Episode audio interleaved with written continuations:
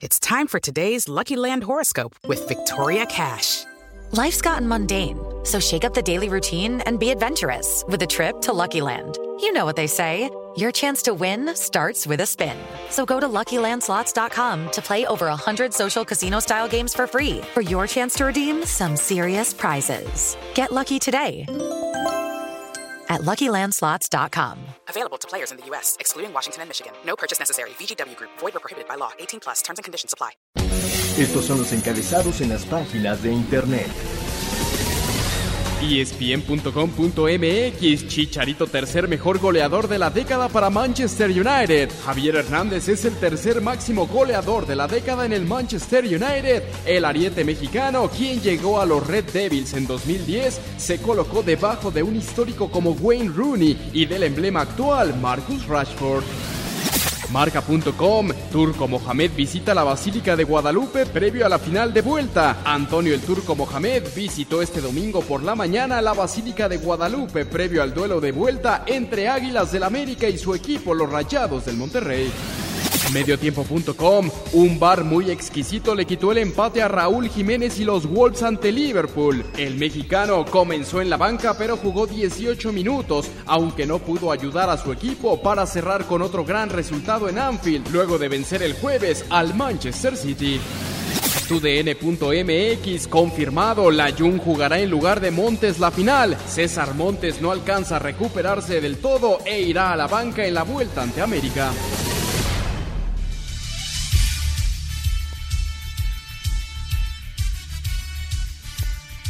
Amigos, amigos, bienvenidos. Esto es Espacio Deportivo Nueva Generación de Grupo Asir para toda la República Mexicana. Como todos los domingos, junto a Juan Miguel Alonso, Oscar Sarmiento, su servidor Ernesto de Valdés, trabajamos bajo la producción de Mauro Núñez, los controles de Julio Vázquez para hablar durante una hora de lo más destacado en el mundo deportivo de este fin de semana. Hoy un programa muy especial el último, último de este 2019. Estaremos platicando de lo que fue la ida de la gran final del fútbol mexicano, lo que esperamos para la vuelta. Será campeón rayado, será campeón del América. Monterrey con ventaja 2 por 1, ya lo estaremos platicando. También platicaremos de lo mejor del 2019, selección mexicana, Champions League, eh, tenis, box, en fin. Tenemos un programa muy completo el día de hoy. Pero antes de arrancar, te saludo con muchísimo gusto. Juan Miguel Alonso, ¿cómo estás? ¿Qué tal Ernesto? Oscar, amigos que nos acompañan, un gusto en este último programa del año. Fue un gusto haber compartido el micrófono otro año más con estos, con estos dos muchachos con, con el que empezamos el programa de Espacio Deportivo Nueva Generación. Y como dices, vamos a ver el resumen del año, a dar la vuelta a Rafita Nadal, vamos a recordar eh, también a Lewis Hamilton, que el próximo año estará peleando para alcanzar a Schumacher, ¿quién diría que alguien le podría hablar de tú a, Schumacher? Veremos también la actuación del Tata Martino con la selección y mucho más. Así es, Oscarito Sarmiento, ¿cuántos años ya trabajando juntos? Empezamos con Anselmo, ahorita hay que recordar en este último programa, empezamos con Anselmo, al que le mandamos un fuerte abrazo eh, como nuestro comandante, con Mauriño todo el tiempo, los, los tres. Ya son muchos años, un gusto enorme, como dice Juan, trabajar con ustedes. ¿Cómo estás, Oscarito? Último programa del año. ¿Qué tal, amigos? Muy buenas noches. Eh, bien, ya lo mencionas un ratito, más o menos como tres años y medio, un poquito más. Sí, sí. Ya casi pegándole a los cuatro años. Eh, un año lleno de sorpresas. Eh, me parece que en el fútbol internacional los mexicanos, varios levantaron la mano en, en un buen año. Eh, fútbol mexicano, Tigres lo, lo logró en el primer parte del torneo. El segundo está en veremos. Pero bueno, fue un año deporti deportivo muy interesante, ¿no? Grandes cosas vivimos aquí en México, varios deportes vinieron, eso nos llena mucho. Sí, estoy totalmente de acuerdo. Hay que destacar eh, lo de la Fórmula 1, el básquetbol, que fue un gran evento, el fútbol americano, los partidos de la MLB en Monterrey. En fin, fue, fue un buen año deportivamente hablando para, para nosotros, para, la, para México. Y si les parece, arrancamos, arrancamos con esta vuelta por lo mejor del 2019, con lo que fue la actividad de las selecciones mexicanas en todas sus categorías. Venga.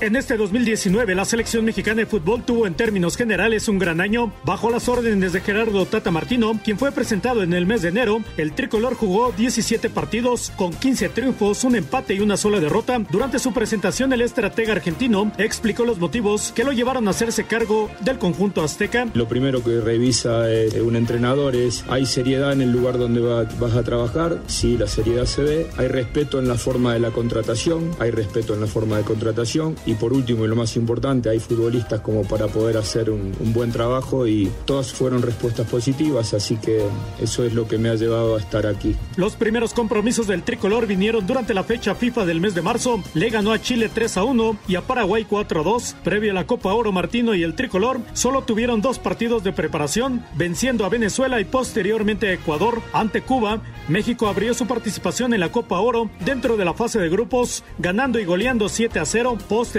venció a Canadá y finalmente a Martinica avanzando invicto a los cuartos de final donde eliminó a Costa Rica en serie de penaltis después de empatar a un gol en el tiempo regular. En las semifinales eliminó a Haití un gol a cero en tiempo extra con anotación de Raúl Jiménez de penal. En la final venció a Estados Unidos también un gol a cero gracias a la anotación de Jonathan Dos Santos, logrando así el título primero de Martino al frente del tricolor. Estoy contento porque los muchachos hicieron un gran esfuerzo. Nosotros jugamos el partido de hoy contra este, el mejor equipo, uno de los dos mejores equipos de la Copa Oro y me pone, me pone contento porque también ha sido mi primer título internacional. Hasta ahora tenía muchos muchas finales y muchas derrotas y esta un poco rompe esa racha de derrota. En la fecha FIFA del mes de septiembre, el tricolor jugó dos partidos más, venció a Estados Unidos 3 a 0 y ante Argentina cayó 0-4, primera derrota del año y de Martino al frente de la selección. Después en partido amistoso derrotó a Trinidad y Tobago dos goles a cero en el Nemesio 10. Fue en el mes de octubre cuando arrancó la Liga de Naciones con CACAF. México arrancó su participación venciendo de visitante a Bermuda 5 a 1. Posteriormente en el Azteca derrotó a Panamá 3 a 1 repitiéndole la dosis un mes después de visitante. El último encuentro dentro de la fase de grupos y del año fue la victoria ante Bermudas 2 a 1 en el Nemesio 10, logrando así su boleto a las semifinales, donde se medirá a Costa Rica en el mes de junio. Así Gerardo Martino ha entregado buenas cuentas en su primer año al frente del tricolor, donde se espera que se mantenga con la misma inercia en el 2020.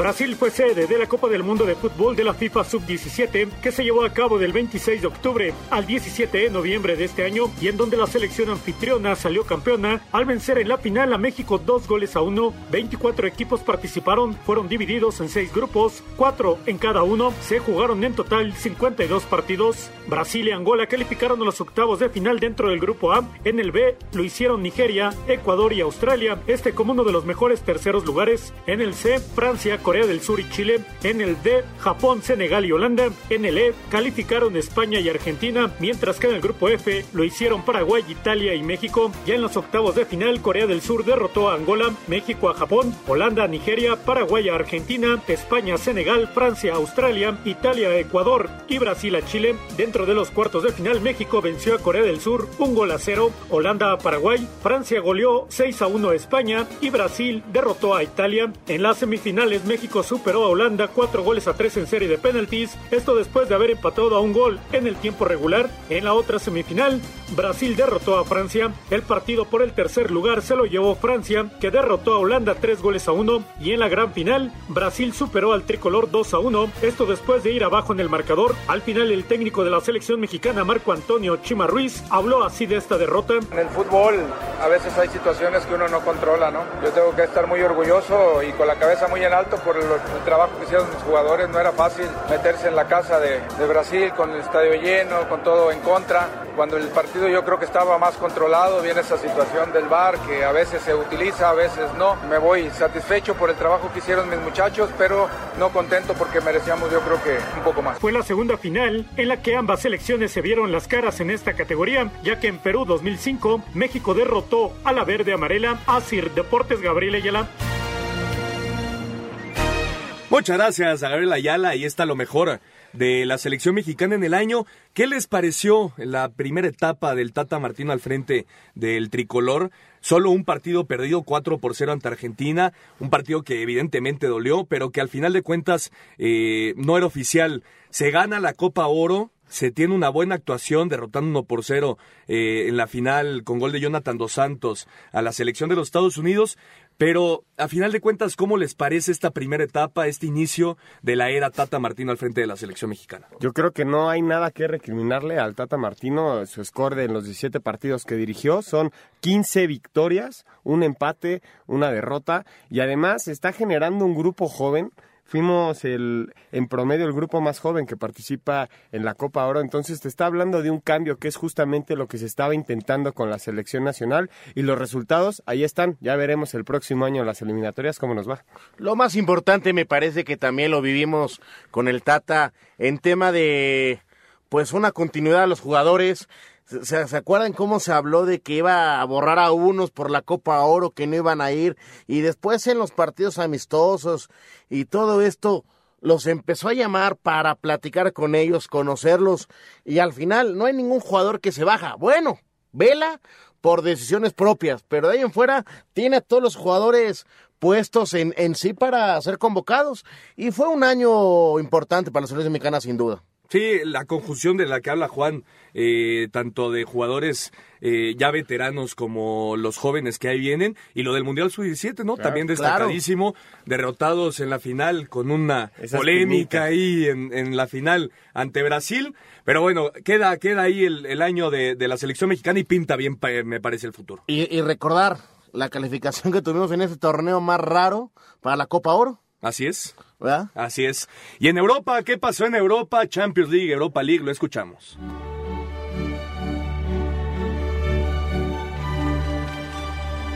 Luego de perder la final en Kiev 3 por 1 contra el Real Madrid, el Liverpool llegó a la edición 64 de la Champions con sed de revancha. Sin embargo, el camino no fue fácil, pues la suerte los colocó en el grupo de la muerte, junto al Paris Saint-Germain, el Napoli y la Estrella Roja. Luego de perder los tres partidos fuera de Anfield, Mohamed Salah fue el encargado de dar la calificación a los octavos como segundo lugar del sector C, tras vencer 1 por 0 al Napoli en el último partido. Y así lo disfrutaba Virgil van Dijk.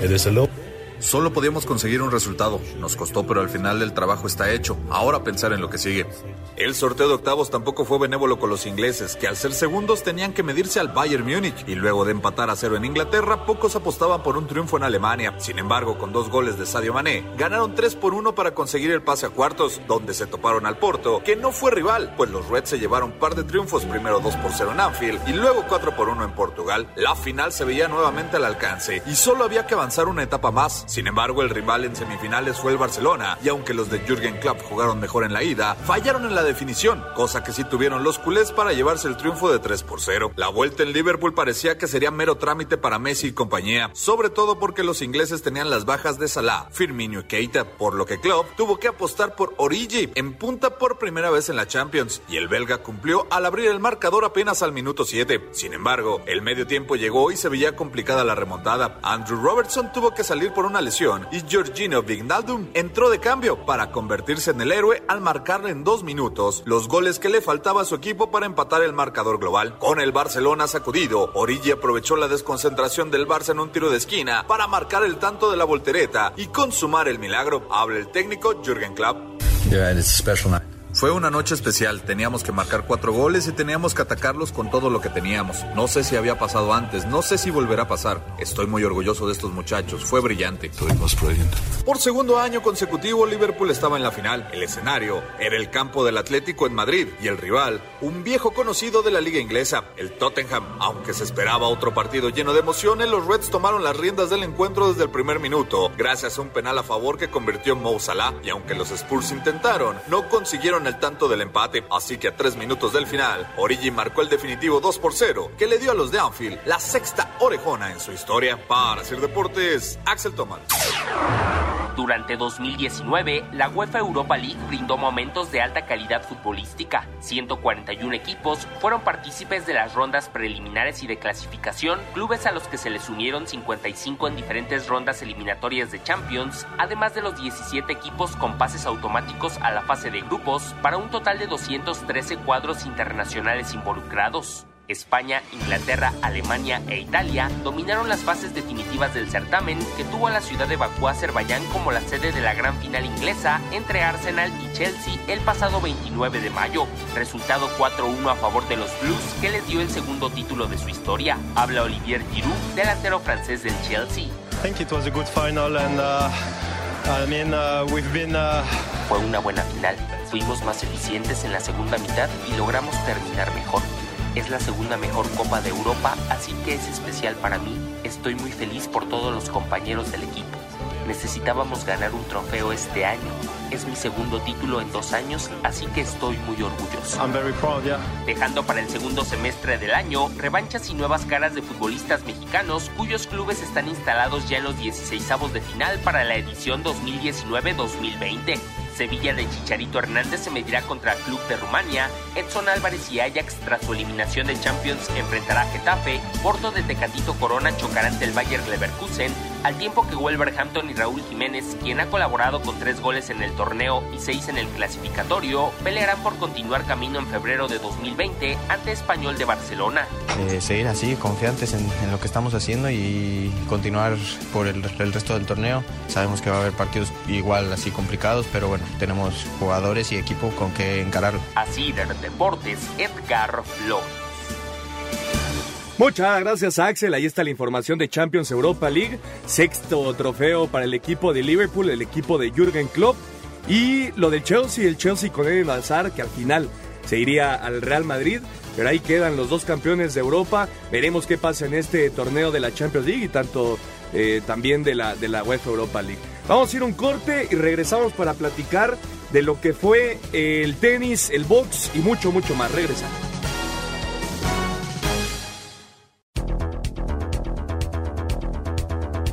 Regresamos, Espacio Deportivo Nueva Generación, este último programa del 2019, hablando de lo que fue la temporada de la Fórmula 1. Lewis Hamilton consiguiendo su sexto título, ya lo decía Juan al inicio del programa, buscará igualar al alemán Michael Schumacher el próximo año como el máximo ganador en la historia de los monoplazas. Y lo de México, lo de México que renovó, ganó su quinto eh, gran premio, el mejor gran premio de la temporada, algo espectacular. Y ya se renovó por los siguientes tres años. Oscar. Exactamente, tres, tenemos tres años más y esperemos seguir teniendo el campeonato de el mejor país en organizar esta Fórmula 1, ¿no? Y la actuación del Checo Pérez, que termina en décimo en el score de los pilotos, Luis Hamilton, Valtteri Bottas, Verstappen y Leclerc. Gran actuación de, del chavito de Ferrari. Grandes, grandes pasos que hará Leclerc seguramente el próximo año, ¿eh? Vamos a escuchar lo mejor de la temporada 2019 de la Fórmula 1. La temporada 2019 del Campeonato Mundial de la Fórmula 1 fue la 70 en toda la historia del máximo serial del automovilismo, en donde el piloto británico Lewis Hamilton consiguió su sexto título en su carrera y lo hizo durante el Gran Premio de Estados Unidos, ante penúltima fecha de la temporada, al ubicarse en la segunda posición, solo por detrás de su compañero de equipo, el finlandés Valtteri Bottas. En esta temporada Hamilton consiguió 11 victorias de las 21 carreras disputadas, consiguió 5 poles, además ganó su tercer título consecutivo. Aquí sus palabras. Um, bueno, sí, fue un gran año, un año de mucho aprendizaje también, porque en este deporte nunca dejas de aprender. Sé que tenemos que trabajar más en lo personal y como equipo, pero en general ha sido un gran año para nosotros y contento de haber conseguido el sexto campeonato en mi carrera. Es algo grandioso. Por su parte, el finlandés Valtteri Bottas terminó la temporada en el segundo lugar, mientras que Max Verstappen en tercero. En cuanto al campeonato de constructores, Mercedes-Benz culminó la temporada en el primer lugar, seguido por Ferrari segundo y Red Bull tercero. En lo que respecta al piloto mexicano Sergio Pérez, el tapatío concluyó en la décima posición del campeonato de pilotos con 52 puntos, mientras que su escudería Racing Point culminó la temporada en la séptima en el de constructores con 73 unidades. Una de sus mejores carreras fue la del Gran Premio de México, donde Checo terminó en la séptima posición, resultado con el que quedó satisfecho. No solo el día de hoy, creo que ayer también fuimos perfectos, hicimos todo lo que podíamos y creo que con eso podemos estar muy satisfechos porque más no podíamos hacer el día de hoy, entonces muy contento por ello. Tenemos que considerar que los primeros tres equipos están en otra categoría. Lo, hicimos muy bien, teníamos que, que, estar conscientes de cuál era nuestra carrera y nuestra carrera era más con Ricciardo, no teníamos que perder tiempo con Verstappen y bueno, creo que eso lo hicimos perfecto. Un dato a destacar fue que el Gran Premio de México ganó por quinto año consecutivo el premio como mejor evento del año de la Fórmula 1 a Sir Deportes Gabriel Ayala. Muchas gracias a Gabriel Ayala, ahí está lo mejor de la Fórmula 1. Y en tanto el boxeo, el boxeo, el Canelo Álvarez, derrotando en su última pelea a Sergei Kovalev, nombrado como el mejor peleador de los últimos 10 eh, años, de la última década, superando inclusive a Floyd Mayweather. Eh, podremos decir que no, pues, algunos dirán que, que, es muy precipitado decir que el Canelo es el mejor, pero al final de cuentas los números ahí están. Gran actuación del Canelo Álvarez, Oscar. Yo te decía una cosa, es el tipo más disciplinado, me parece que es muy profesional, porque los números lo avalan. Y este año nos demostró que otra vez está para las, para las cosas serias. No por nada lo, lo mencionan como tú dices, Ernesto, el mejor boxeador. Y la gran sorpresa, Juan, la dio Andy Ruiz en, el año, derrotando a Anthony Joshua en, esa primera pelea. Eh, en la segunda ya no pudo eh, quedarse con los tres títulos, pero lo que consiguió Andy Ruiz sorprendió al mundo. Haciendo, haciendo énfasis que en la primera pelea, como sorprende al mundo, nadie esperaba nada de, de Andy Ruiz, un tipo que pesa cerca de 125 kilos, que sabe boxear, pues es, es una máquina. En la segunda pelea sí se ve la falta de preparación, ¿no? Estoy totalmente de acuerdo. Vamos con el resumen del año en el mundo boxístico. El boxeo mexicano se vistió de gloria en este 2019 por los títulos conseguidos por Saúl Canelo Álvarez y Andy Ruiz, pero también atravesó por episodios amargos como la derrota del mismo Andy en su primera defensa de su título en la categoría de los pesos pesados. Este 2019, México contó con nueve campeones mundiales en distintas categorías y organismos. En el mes de mayo, el Canelo Álvarez se llevó el título unificado de los pesos medios tras derrotar por decisión unánime al estadounidense Daniel Jacobs. En el mes de noviembre, el Canelo consiguió el título mundial de peso semipesado de la OMB al derrotar por nocaut en el round 11 al ruso Sergey Kovalev y conseguir así su cuarto título mundial en cuatro diferentes categorías. Habla el Canelo. Muy contento, muy contento con la victoria. Sabíamos que iba a ser un, un poquito complicado, obviamente los primeros asaltos. Estamos contentos por el resultado, ¿no? Somos cuatro veces campeones mundiales en diferentes divisiones, que era el objetivo. Sabíamos que iba a ser una pelea dura, una, una pelea complicada. Se nos fue obviamente más de lo que pensamos, pero gracias a Dios todo salió bien. En el mes de junio, Andy Ruiz consiguió el título unificado de los pesos pesados al derrotar por nocaut técnico en el séptimo round al británico Anthony Joshua. Sin embargo, poco le duró el gusto, ya que en la pelea de revancha que se realizó este mes de diciembre en Arabia Saudita, Joshua venció a Ruiz, quien reconoció haber tenido una mala preparación para esta pelea. A todos los mexicanos, perdóname, hice todo lo posible para ganar, pero para la otra puede ser más mejor. Pues yo creo era el, el peso que subí de mucho, no podía tirar las combinaciones que, yo tiro. Yo no hice lo que tenía que hacer y si Dios quiere para la otra voy a hacer, voy a tener la victoria y voy a ser más mejor, me voy a poner más listo, más, más firme. También este año Juan Francisco Gallo Estrada conquistó el título Supermosca del Consejo Mundial de Boxeo al vencer en el mes de abril al tailandés Rizaket Sorrumbisai en California. Por su parte Oscar Valdés en su debut en el peso superpluma derrotó en el séptimo asalto por nocaut técnico al estadounidense Adam López. Asir Deportes Gabriel Ayala. Muchas gracias a Gabriel Ayala y está lo mejor del mundo boxístico. Y en cuanto al tenis, el tenis, el español Rafael Nadal regresó al número uno del ranking del ATP, ganando dos de los majors. Eh, los otros dos los ganó Novak Djokovic. Una gran actuación del español que le bastó para volver a ser el mejor jugador del mundo. Y el tema de que siguen siendo Nadal, Djokovic y Federer los mejores eh, posiblemente de la historia, ¿no? Sin duda alguna, pero ya, ya empieza a haber un, un jugador incómodo que se llama Medvedev, que también se está metiendo a las finales, incomodando a estos grandes rivales. Y Rafa Nadal Simón Biles fueron los mejores deportistas del 2019 según la revista L'Equipe. Sí, y lo, lo que sucedió en México, Oscar, eh, en la Plaza de Toros México, la, el mayor aforo para ver un partido de tenis en la historia, el partido entre Zverev y Roger Federer, eh, uno de los tantos eventos que hubieron en México, y lo de Federer, tener a uno de los mejores de la historia pinta, pinta para el, para el país. Exactamente, eso yo creo que le faltaba a nuestro país tener un partido de tenis con estos nombres, ¿no? Era, era muy importante que tuviéramos, y eso lo tuvimos en eh, la Plaza de Toros México. Así es, un partido de exhibición. Vamos a ir con el resumen de lo mejor del tenis en este 2019.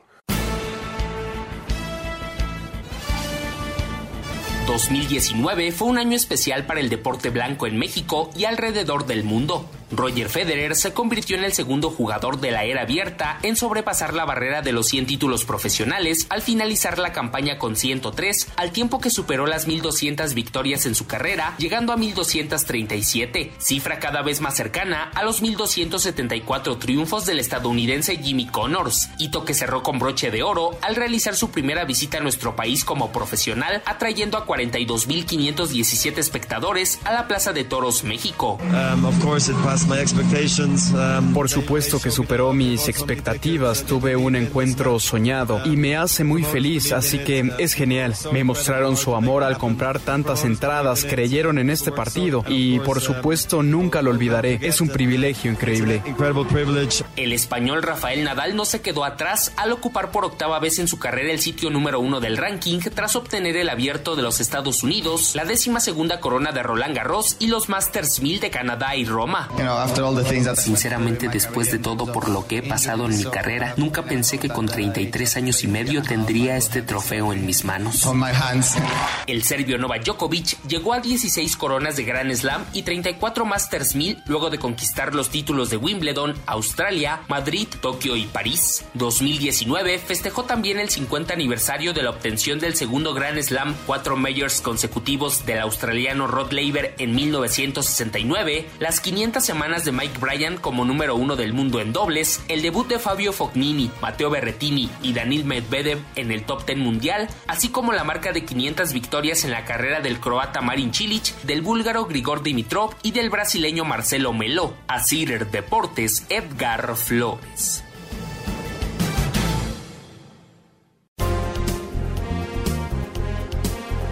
El año 2019 fue lleno de récords y datos históricos en las grandes ligas. Tuvimos una serie mundial inédita e histórica entre los nacionales de Washington y los Astros de Houston. Por primera vez en la historia de las ligas profesionales de los Estados Unidos, todas las victorias fueron para los equipos visitantes. Los nacionales dieron la sorpresa y en siete juegos vencieron a los Astros para obtener su primer título. El MVP del clásico de otoño fue el lanzador Stephen Strasburg. En cuanto a los peloteros mexicanos, Roberto Osuna fue el más destacado al terminar como líder de salvamentos de la Liga Americana con 38 rescates. Se tuvo el debut de tres jugadores aztecas, los lanzadores Gerardo Reyes y Andrés Muñoz con los padres de San Diego y el serpentinero de los Astros de Houston, José Urquidi. El más atleco Urquidi vivió grandes momentos en los playoffs y ganó un juego de serie mundial, siendo apenas el tercer pitcher mexicano que lo consigue. Esto decía Urquidi sobre su hazaña. Me siento muy contento por eso, por hacer historia en México, representar a México es algo muy importante para mí y como dices tú, seguir, seguir ahí para, para seguir siguiendo haciendo historia.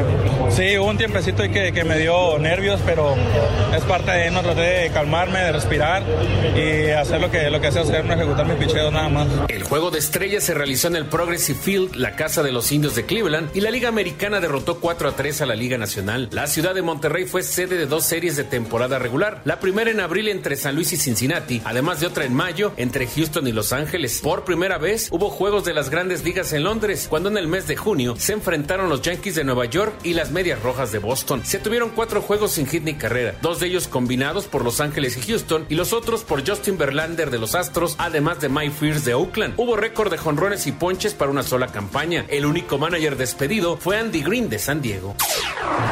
La campaña 2019 de la Liga Mexicana de Béisbol tuvo el primer título de los acereros de Monclova en su historia y marcó el fin del mandato de Javier Salinas al frente del circuito y la llegada de Horacio de la Vega. La polémica rodeó la liga con la utilización de una pelota nueva y desconocida en el mercado del béisbol como fue la Franklin, que vino a suplir a la Rawlings. La nueva esférica voló demasiado y provocó juegos con muchas carreras, además de establecerse varios récords ofensivos. En una serie del Rey que se fue a siete juegos, los acereros de Monclova vinieron de atrás y vencieron a los Leones de Yucatán en casa. El jardinero Noah Perio fue electo como el jugador más valioso de la final y Monclova logró su primer campeonato en 45 años de fundación. De esta manera celebraba Francisco Peguero, jardinero de los acereros. Así, de verdad que hay mucha historia, eh, se nos dio la cosa, tenemos el campeonato en la mano, gracias a Dios. Sí, sí, sí, ese público es el mejor que hay, el de Monclova, siempre nos apoyaron hasta el último año y se lo merece lo que está pasando ahora. Demasiado, demasiado, cada vez estábamos motivados y cada vez con más hambre, más deseo de, de ese campeonato y gracias a Dios lo tenemos. El guardabosques de los guerreros de Oaxaca, Alonso Harris, fue electo como el MVP de la temporada, ya que estuvo cerca de ser el primer pelotero en tener 40 robos y 40 jonrones en un mismo año. Harris se quedó con números de 45 cuadrangulares y 39 estafas. Después de dos años al frente del circuito, Javier Salinas dejó su cargo, en gran parte por el cambio de pelota y por los conflictos que tuvo con los directivos de las grandes ligas. Tres meses después, los dueños de los equipos eligieron a Horacio de la Vega como el nuevo presidente de la liga, quien llega con varios retos en su gestión. Para Sir Deportes, Memo García. Muchas gracias a Memo García. Ahí está lo mejor del béisbol alrededor del mundo, tanto en las grandes ligas como en la Liga Mexicana de Béisbol. Eh, la victoria por primera vez, el campeonato de los Nacionales de Washington, derrotando a los Astros de Houston. Eh, una franquicia que inició en el 2005 un equipo que eh, para mayo tenía menos del 1% de probabilidades de ser campeón, que inició con ese Baby Shark de Gerardo Parra a tener buenas actuaciones, se metió como uno de, los últimos equipos a la postemporada y al final fue el campeón derrotando a los Astros de Houston. La importancia de llegar bien a los últimos partidos en la temporada. Eh, al final, Juan, sorprende el campeonato de los nacionales de Washington, inesperado, pero jugaron gran béisbol. No, sí, sin duda alguna fue la sorpresa. Me tocó ver a los nacionales este año, en abril, antes de que fueran de que se enfilaran a ser los candidatos al título, perder contra los Mets en el City Field y ahora Washington solamente está a 26 títulos de la MLB para alcanzar a los Yankees. está cerca, digamos, ¿no? Está, cerca y después de perder en la temporada baja Bryce Harper, su mejor jugador, pero bueno, ahí queda el campeonato de los Nacionales de Washington, primero para la franquicia y en nuestro béisbol el campeonato de los acederos de Monclova, derrotando en la final 4 por 3 a los Leones de Yucatán, eh, un electrizante final la que se vivió en la Liga Mexicana de Béisbol y bueno, dejamos de lado otros deportes, nos metemos ahora sí de lleno, Oscarito, a lo que va a ser la final de vuelta. Eh, lo que viene para el América, lo que viene para Rayados. Un primer partido me parece muy parejo, muy parejito. Eh, se tuvo, tuvo que haber un error. El autogol me parece que es autogol, no sé cómo lo ven ustedes. El, balón iba hacia gol, pero me parece que se cuenta como autogol de Charlie Rodríguez, que no supo cómo atacar la pelota. Ahí se rompió un poco el partido. Viene rápidamente el empate por parte de, de Monterrey. Y para el segundo tiempo, bueno, la jugada polémica. Ahora sí, expláyate, Oscarito, dinos por qué esa jugada no debió haber contado. A ver, eh, me parece que sí, que el primer tiempo eh, es un partido muy parejo. En los últimos cuatro minutos del primer tiempo es donde se deriva esas jugadas de gol, el autogol. Sí es autogol, pero sí se lo dan a Viñas. ¿Por qué? Porque el balón iba, a dirección a, a, a gol, ¿no? Y el segundo tiempo, el segundo tiempo se ve muy ensuciado, muy ensuciado. Eh, iniciamos con Córdoba. Toma una mala decisión porque hace un mal control, le queda muy largo el balón. Le había pasado contra Cruz Azul, ¿te acuerdas? Sí, señor. La misma jugada y también lo echaron. Sí, señor. Pero hace un mal control. Sí. O sea, es, es el problema. Haces un mal control, intentas ir y la novatez termina dando un planchazo que es roja directa, eh, me parecía que era roja directa desde un principio, que el árbitro no la ve tan clara y el, el VAR aquí ayuda mucho. Aquí empezó la historia del VAR en esta gran final y pum, a verlo, expulsión, órale, está bien. Después Ay, Monterrey empezó, empezó a crear, intentar, y un América muy bien parado. Vamos a poner un 10 a los dos técnicos, a Mohamed y a Miguel Herrera en los cambios. Me parece que fue un deleite ver la calidad de cambios que se hacían. Uno a la defensiva, otro a la ofensiva, pero bien parece con mucho orden. Y, también hablar del cambio obligado que tiene el América, ¿no? Ibargüen se lesiona en el primer tiempo, entra Roger por izquierda, y de ahí ya, ya estás perdiendo uno de tus cambios, una, una de tus fortalezas que se vio cuando Mohamed mete a sus tres hombres. Exactamente. Pero ojo, América es muy raro que sus cambios siempre sean hombre por hombre. Y ahora sí tuvo que hacerlo, ¿por qué? Por, como tú dices, la primera lesión, la segunda la expulsión, y el tercero sí fue hombre por hombre, ¿no? Y se viene el, tema de los últimos cinco minutos del partido. Falta, fuera del área. Eh, gran servicio del Ayun, me parece que hay una falta de Funes Mori. Primero, primero la salvada de, Memo Ochoa, ¿no? El remate de ya una jugada antes. Claro, te recordó una gran parada a Neymar en el Mundial, ah, Brasil 2014, sin ninguna duda. Luego, luego saltó esa imagen. Por supuesto. yo les pregunto, ¿está de vuelta Ochoa?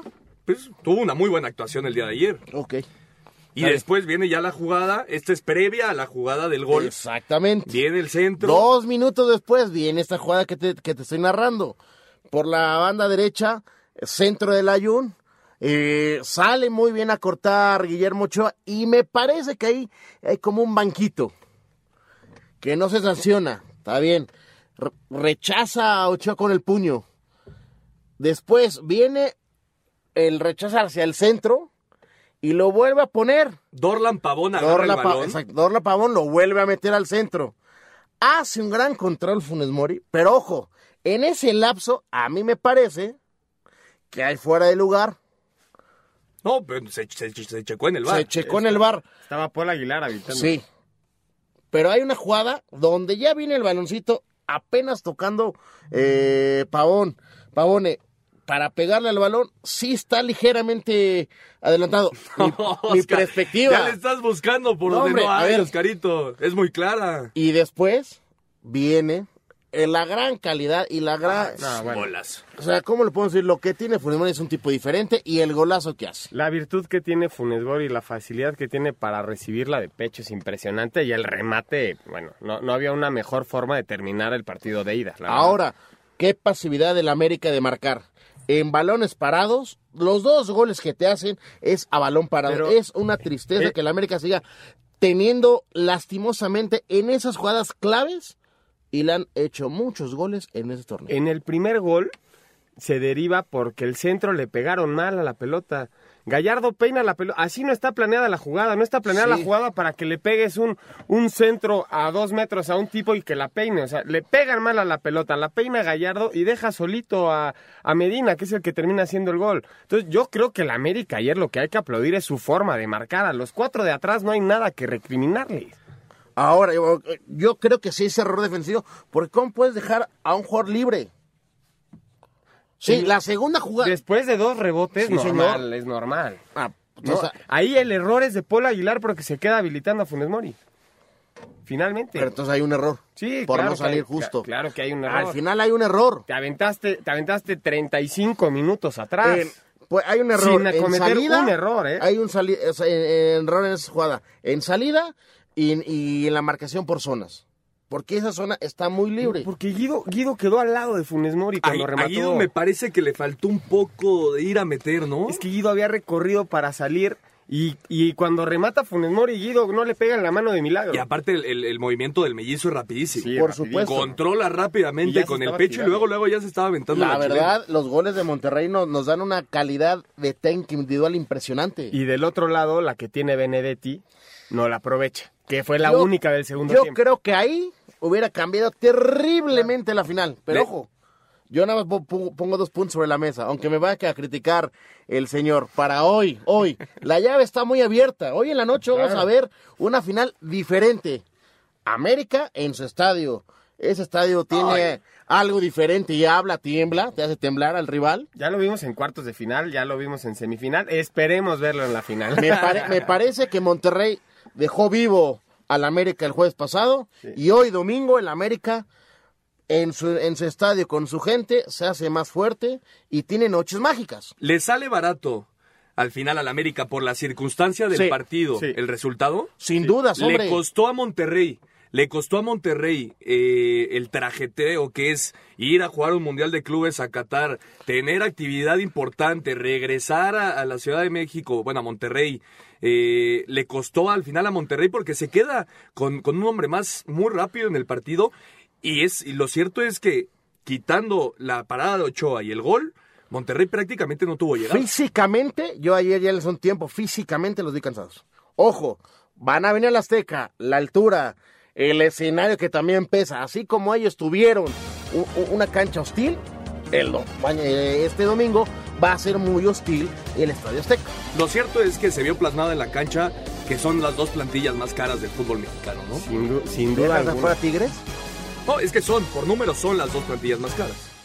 Y las más competitivas. Si ves, ves al momento de recuperar la pelota a Guido y te dan ganas de aplaudir en todas. Y del otro lado ves a Pizarro metiéndose entre líneas y es, es calidad pura. ¿Es Guido Rodríguez el mejor jugador del torneo? Sí. ¿O de quién ponen ustedes? A Guido. Guido Rodríguez. Sí. ¿Tú? Híjole, yo creo que también. Yo creo que repite, porque ya fue el torneo pasado. La calidad que tiene el argentino es impresionante y es el Yo creo que hoy en la noche él va a ser un jugador clave bueno, para la remontada. supuesto, por supuesto.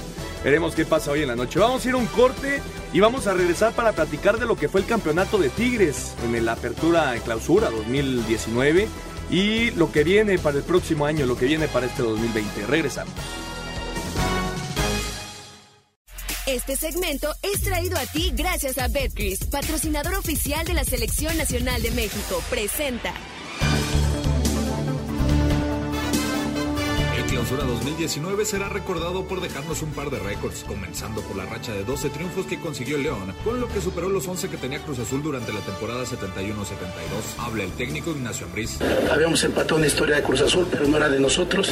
Y yo creo que contento y nada, simplemente felicitarlos a todos y te- seguir teniendo los pies sobre la tierra. Mientras en contraparte con la regularidad de los Esmeraldas se impuso una nueva marca de técnicos cesados, pues fueron 10 los estrategas que no pudieron terminar el torneo con sus equipos. La guillotina cayó por primera vez apenas tras la jornada 3, luego que Pachuca decidiera dar las gracias a Paco Ayestarán tras perder contra América y darle la oportunidad a Martín Palermo. Muy contento de estar acá, agradecido al Grupo Pachuca por darme esta posibilidad de venir acá y dar un paso para mí muy importante como entrenador a un fútbol tan competitivo. Y serían los Tuzos quienes en la jornada siguiente, con un triunfo sobre Pumas, provocarían el segundo cese, luego que los universitarios cambiaran a David Patiño por Bruno Marioni. Después sería Puebla quien le daría las gracias a Enrique Mesa para darle otra oportunidad al Chelis. El Querétaro despidió a Rafa Puente Jr. para contratar a Víctor Manuel Bucetich. Morelia dejó ir a Roberto Hernández para traer a Javier Torrente. Toluca se cansó de los malos resultados y le dijo adiós a Hernán Cristante para traer a Ricardo Lavolpe. Atlas cambió a Guillermo Hoyos para contratar a Leandro Cufré. El proyecto de José Cardoso con Chivas llegó solo hasta la jornada 12 para darle la oportunidad a Tomás Boy. Santos sacó a Chava Reyes y trajo a Guillermo Almada, mientras que Robert Dante Siboldi decidió dar un paso al costado luego de 14 jornadas en las que no ganó un solo partido con Veracruz. De todos estos equipos, solo Pachuca se metió a la liguilla, junto a Tijuana, Necaxa, América, Cruz Azul, Monterrey, Tigres y León, que fue el líder general con 41 puntos. La Fiera llegaría a la final luego de dejar en el camino a los Cholos en cuartos y al América en semifinales. Enfrente estuvo Tigres que dio cuenta de Pachuca y de Rayados, aunque los Esmeraldas llegaban como favoritos, con todo y Ángel Mena como campeón de goleo. Pero un tanto en la ida de André Pierre Guignac bastó para que los Tigres consiguieran el séptimo título en su historia, luego de empatar la vuelta cero. Al término del encuentro, el francés defendió el estilo del Tuca Ferretti. Qué lástima que a veces este, está criticado por su juego, pero el mejor regalo que puede dar a la afición es que desde 2010 que está aquí tiene cinco campeonatos. Si viene otro, otro entrenador, yo les puedo decir que como maneja el grupo el Tuca, otro entrenador no puede manejar así con tanto egos. En cuanto al descenso, el Veracruz terminó en último lugar de la tabla de cocientes y por si fuera poco, por decisión de la FIFA ante una controversia con el Montevideo Wanderers por Matías Santos, perdió los cuatro puntos que había conseguido, terminando con unidades. Sin embargo, se mantuvo para el siguiente torneo tras pagar 120 millones de pesos. Para Sir Deportes, Axel Tomás. Betcris, orgulloso patrocinador de la Selección Nacional de México, tiene una promoción para ti en betcris.mx. Regístrate con el promo Betcris Gol. Gana o vuelve a jugar gratis hasta dos mil pesos. Sin letras chiquitas ni rollovers. Regístrate ya. Permiso Segov DGAJS diagonal SCEBF diagonal B-06 diagonal 2005-TER. En unión de su operador Paradise Riviera Gaming SADCB con el oficio DGJS diagonal 405 diagonal 2018. Juegos de apuestas prohibidos para menores de edad. Juega responsablemente. No olvides que los propósitos son el entretenimiento, la diversión y el esparcimiento. Muchas gracias Axel Toman. Ahí está la información de ese clausura 2019. Tigres campeón. Eh, un, tor- un trofeo más para el equipo del, del Tuca Ferretti, derrotando 1 por 0 en la final a León, que había sido el mejor equipo durante la temporada regular. Un León que ha venido trabajando muy bien con Nacho Ambriz. Recuerda que tiene el récord de más puntos ya, ¿eh? Así León. es, 41 y de partidos sin perder. sí, señor. Y además en ese torneo fue la mejor ofensiva con 41 goles. La mejor defensiva recibiendo 14 goles. Y el campeón goleador con Ángel Mena con Sí, 14 sí, sí, goles. sí. Y fue uno contra dos la gran final. Sí. Y el gran torneo del JJ Macías. Claro. Gran torneo de Gran JJ torneo de Macías. JJ. Pero bueno, lo de Tigres. Tigres que se ha levantado como uno de los importantes en el fútbol mexicano. Posiblemente junto al América, por ahí en Monterrey, puede ser eh, como, como uno de los equipos más importantes en la última década, sin lugar a dudas, lo de Tigres. Y un, to- un trofeo más para, para el Tuca Ferretti. Que yo creo, no sé cómo lo ven ustedes, es el técnico que mejor sabe trabajar este tipo de torneos. Sí, te doy la razón. Eh, y también hay que hablar de Guiñac, ¿no? Que siempre está para los momentos más importantes, para eso lo trajeron. Es el goleador de Tigres, es el tipo que le marca diferencia a todos y la ganaron 1-0. Raro una final 1-0. 1-0 nada más. También te habla de, del grupo que está detrás de Tigres, que si le, inver- si le inviertes al fútbol mexicano, dan estos frutos, ¿no? La, la inversión que ha tenido Ti- sobre Tigres ha sido impresionante y los resultados ahí están. En la última década es de, de lo mejor del fútbol mexicano. Mira, eh, eh, Ernesto dijo una cosa muy, muy importante. Tigres, Monterrey y América. En las últimas cuatro finales hay un equipo de estos tres involucrado luchando por el título. Y te digo que otro equipo también le mete bastante billete, solo que no ha conseguido el campeonato, el Cruz Azul. Ah, bueno. ¿Qué te digo de Cruz Azul? Esperemos verlo bien. Ya tiene, ya hicieron otra vez una limpia terriblemente de, de nuevo director deportivo, tres jugadores hasta el momento. Vamos a ver qué, le, qué viene para Cruz Azul. Esperemos otro fracaso. Sí, totalmente de acuerdo. Campeonato de Tigres en el Clausura 2019 y hoy, hoy conoceremos al campeón de la Apertura 2019. Ojalá sea amiguito, compañero. ¿Qué viene, qué viene hoy para, para el partido, para el América, para Rayados? Me parece que América se va a jugar la vida hoy. Se va a jugar la vida hoy. Y yo no sé si Monterrey vaya a ceder los primeros 20 minutos o se vaya a ir como loco y sea un partido abierto. Eh, los dos técnicos me parece que son uno de los de, de la tripleta mejor dirigida en el fútbol mexicano, poniendo a, al Tuca también. Pero, ay, compañero, uno como local, eh, Miguel Herrera, y sabe jugar liguillas, y la gran trayectoria que lleva en este corto plazo eh, el Tony Mohamed, que no ha perdido, Sí, no, no- no- ha perdido en el fútbol mexicano. Nada Ojo, más. También el sexto nunca ha quedado campeón. Y nunca ha quedado campeón un, e- un equipo que viene del De Mundial jugar del Mundial de Clubes. Entonces, se va a romper hoy en la noche, en pocas horas, se, rompe, un una maldición. Se rompe una maldición. ¿Cómo lo esperas, Juan? Eh, me parece que va a ser un partido muy parejo como la ida.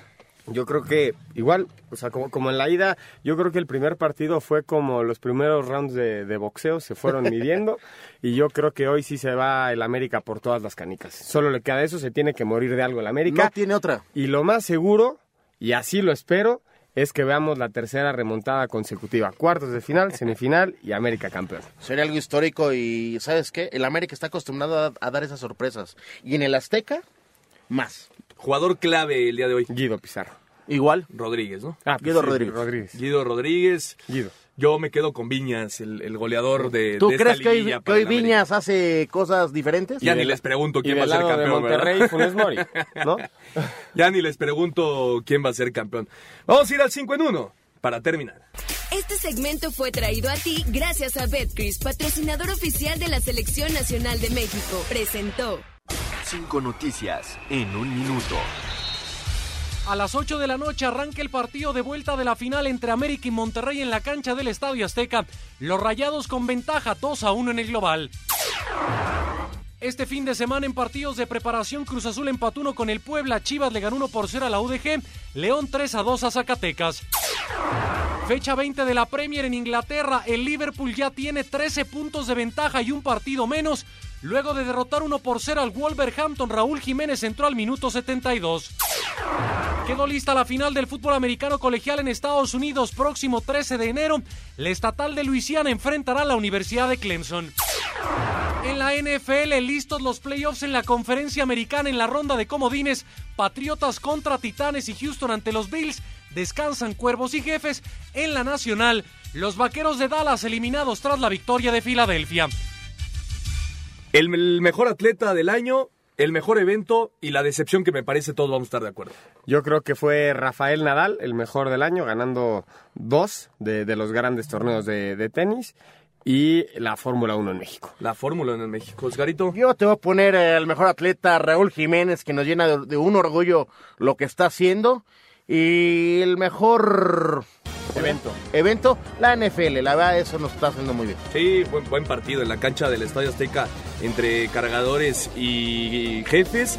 Yo me quedo como evento, como dice Juan, la Fórmula 1, ganando por quinto año consecutivo el mejor premio de la temporada. Y como atleta me quedo con Simón Biles, 25 medallas ya para el estadounidense eh, en mundiales eh, de atletismo. Ahora viene en el 2020 Tokio, el- los Juegos Olímpicos de Tokio, así que me quedo con Simón Biles. Pues nos vamos, Juan. Nos vamos, feliz año, que tengan un próspero año nuevo y un gran inicio de 2020 a todos. Un abrazo. Oscarito, nos vamos. Vámonos, feliz año, lo mejor para este 2020, sonríe y sé feliz. Ay, totalmente de acuerdo. Muy feliz eh, 2020 para todos, feliz año nuevo, que el, el 2019 haya sido muy bueno y que el 2020 sea mejor. Gracias por acompañarnos, esto fue Espacio Deportivo Nueva Generación. Nos escuchamos ya en enero del 2020. Buenas noches. Hasta el próximo año.